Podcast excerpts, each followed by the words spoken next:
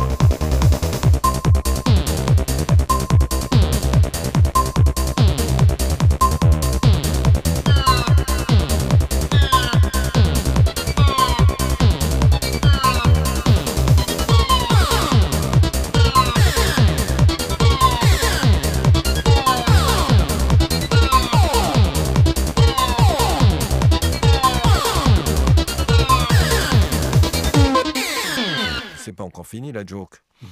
Euh, sous la forme que euh, au niveau des, des parties underground, parce que je joue quand même surtout sur des parties underground et, Ouais, ouais. et festival underground aussi. Mhm. Euh, bah, les gars qui investissaient là-dedans, avec le coup de un coup c'est permis, un coup c'est pas permis, un coup euh, les gens ils peuvent venir, un coup les gens ils peuvent pas venir. Euh, Il y en a plein qui ont retiré leur bille. D'accord. Et alors ça redémarre pas mal sur certains pays, genre Israël et des trucs comme ça. Mais maintenant, avec l'histoire des billets d'avion qui vont doubler de prix euh, Ouais. dans les mois à venir, Ouais. euh, je me fais du souci parce qu'ils vont plus, euh, ils vont plus inviter d'artistes étrangers nulle part. Ouais. Enfin, ça va faire monter les coûts de production. Toi, tu étais habitué à jouer dans le monde entier, quoi. Yes. Dans quel pays t'as pas joué? Ah non, il y a des endroits que j'ai toujours refusés.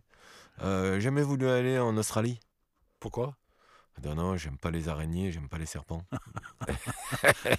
Sérieux? Yes, sir. Euh, Je viens de voir une, une, une belle couleuvre là hier. Là. Ouais, mais ça va, une couleuvre, tu Oh, vois. Mais en couleuvre, ça Australie, va, ouais. c'est pas le même genre de serpent. tu vois. Déjà, j'ai failli me faire bouffer au Brésil par un corail. Qu'est-ce que c'est? Euh, un petit- c'est un petit serpent qui doit faire, euh, je sais pas, 60 cm de long, genre maximum, tu vois. Ouais, Plus c'est petit, plus c'est je. Et... serpent, hein. il, te flingue, il te flingue en 3 minutes. Ouais, c'est ça. ouais.